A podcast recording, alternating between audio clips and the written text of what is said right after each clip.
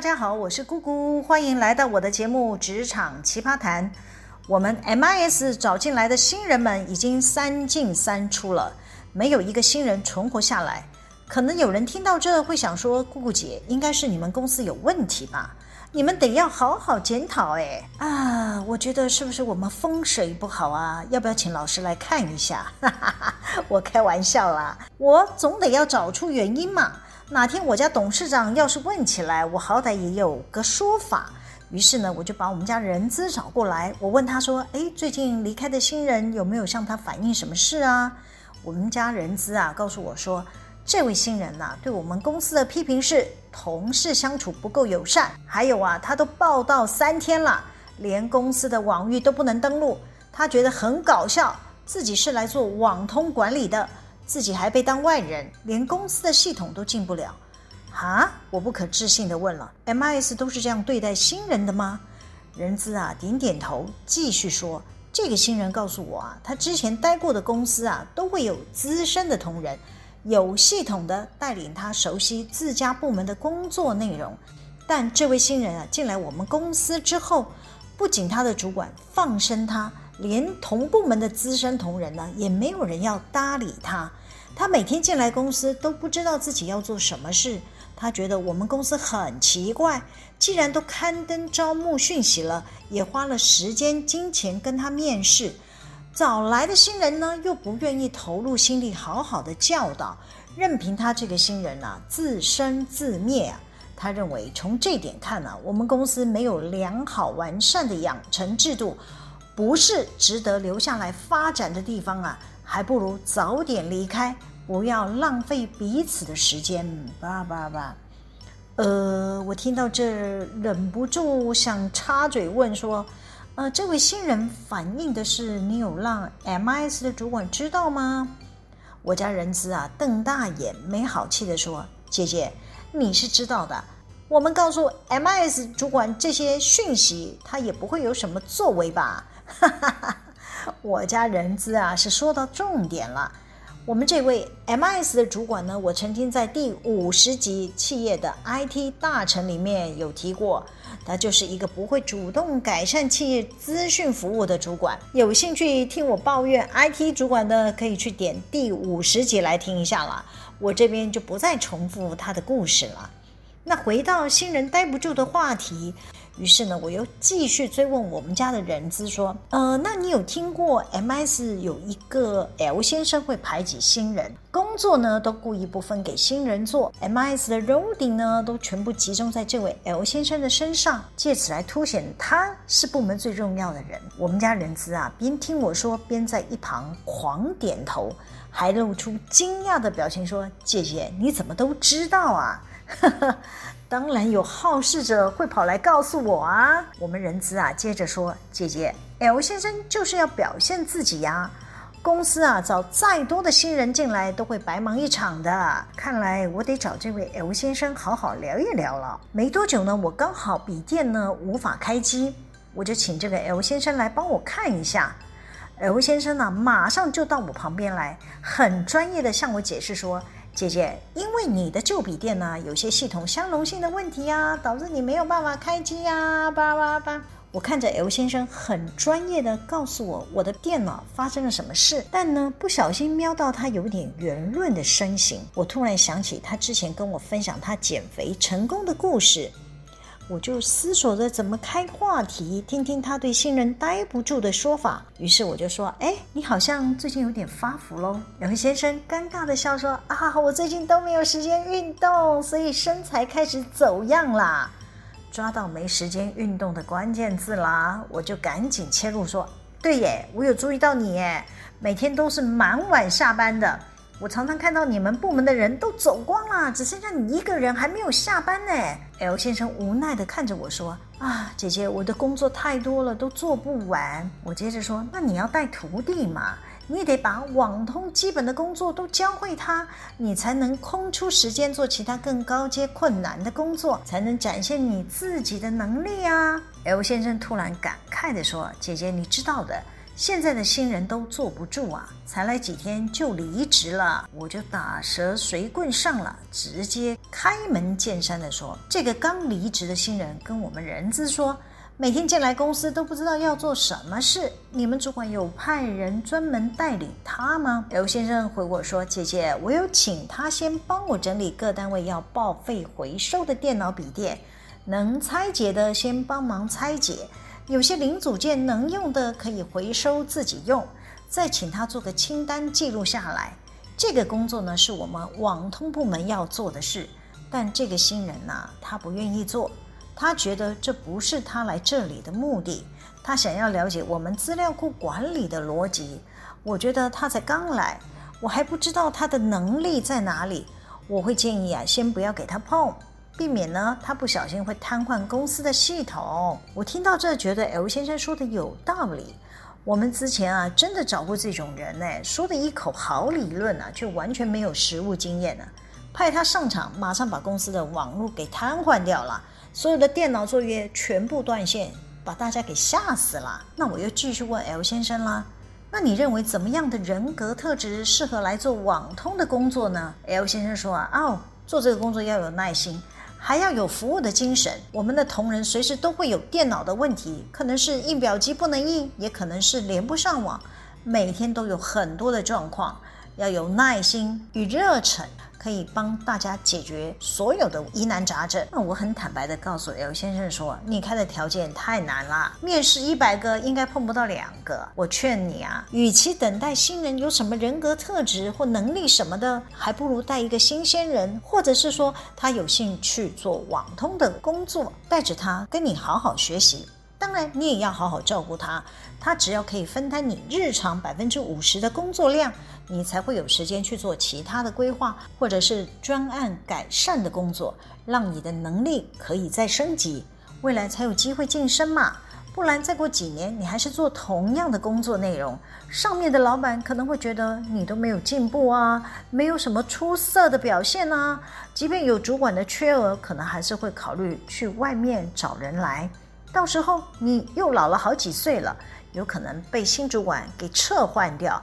我建议你啊，先找好小徒弟，慢慢移转基本的工作，才能蓄积你的能量啊。L 先生静静地听我说完，从他若有所思的表情啊，我看得出来，他有听懂我背后要表达的意涵。这也是每个企业组织只要带新人的资深人员或者是主管啊，要深深思考的课题。到底大家对新人入职是看成来帮忙的，还是来抢工作的？不同的角度切入，就会有不同的对应态度啊。通常啊，职场新人待不住呢，要分两个面向讨论。首先啊，我们先从企业团队的面向来看，大家喜欢讲一个萝卜一个坑的，不管怎样，就是工作多到做不完，得要找个新人来接手帮忙。身为团队的领导人呐、一定要有正确的观念，才能把下属带领好。主管要随时传递的讯息是：我们找来的新人就是要来减轻团队所有成员的工作负担。所以呢，大家要好好对待新人，把每个工作尽可能的教会他。当这样的概念呢，在团队内被形成的时候呢，你的下属谁敢拿翘留一手啊？谁敢逼退新人走啊？我先说个故事吧。我之前呢，被迫接收一位有特殊病状的新人，哎，请容我保留他的病名啊。这位新进同仁非常的情绪化，把大家搞到鸡飞狗跳。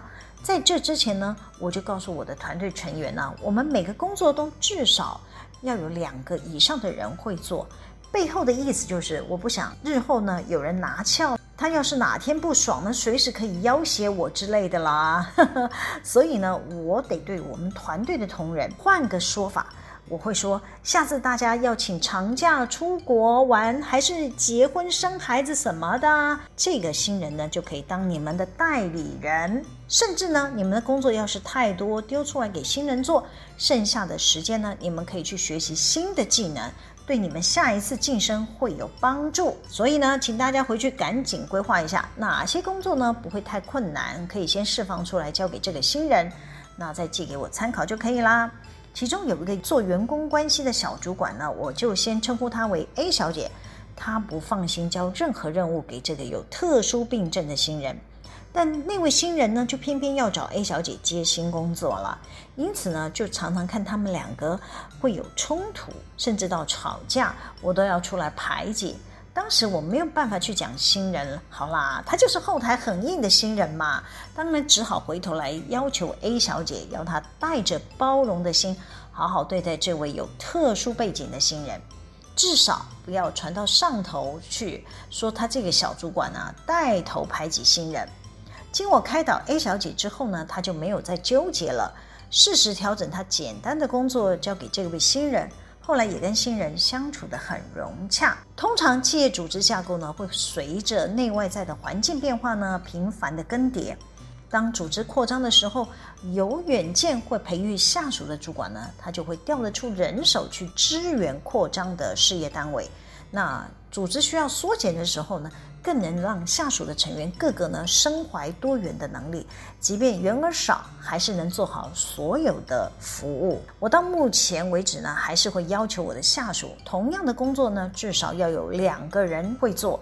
遇到有同仁异动，随时都可以有人能接替上来，不会让自己的团队降低工作品质。这就是边做边学的养成计划。也可以让新人有明确的学习方向，新人也比较容易学到专业知识。未来不管大家去哪里，他们的履历表也可以写出很多工作的内容。对想来学习的新人来说，这些都是加分的项目。第二，从新人的角度来看，会让新人无法忍受的、非走不可的，多半都是工作环境的友善氛围，同事好不好相处，有没有人照顾，都会是攸关新人。可以撑多久的重要观察指标，但我会建议新人不要受制于人。你是来学习的，是来找舞台肯定自己的，就要多一点主动，好好展现自己。我记得我曾经分享过类似的话题。我在第四十一集对工作注入热情的那一集，曾经分享自己刚到科技公司服务的时候，我也是超级不习惯，同部门同事也不会主动来跟我讲话，我的主管连电脑也没发给我，还要我去公用区跟其他人抢电脑。我当时也认为自己是不是选错了公司，换错了老板，怎么遇到一间没有人情味的公司？再加上每天往返路途遥远，天天塞在车阵中啊，都会怀疑自己的人生到底是遇到了什么灾难啊！我当时啊，真的差点要再找其他的工作了，还好我有熬过来啊，才有机会开启自己有不一样的视野。没听过这一集的朋友啊，我推荐你可以去点来听一听。我当时到这家科技厂报道的时候呢，天生自带强势的气场，不是啦，只是我不笑的时候是非常的严肃啦。那我们同部门的同事都认为我是来踢馆的，当然都不肯跟我讲话呀。这些都是我熬过那段新人尴尬期之后呢，我才从其他人的口中听到的消息。他们背后议论我，可能是他们未来的主管呢，叭叭叭。可能有人听到这，还是会想问说：“姑姑姐要怎么熬过新人尴尬期呢？”我只能说，主动。新人就是要主动，主动去交朋友，主动找主管讨论工作项目，主动跟同才分享工作方法。主动帮助同事解决问题，自然会收服一堆对你刮目相看的人，你就会开始感受到职场的友善氛围啦。有的人可以很快，不出一个月就可以从上到下打成一片；有人比较慢，但总是要踏出去嘛，先跟同部门的同事建立良好关系。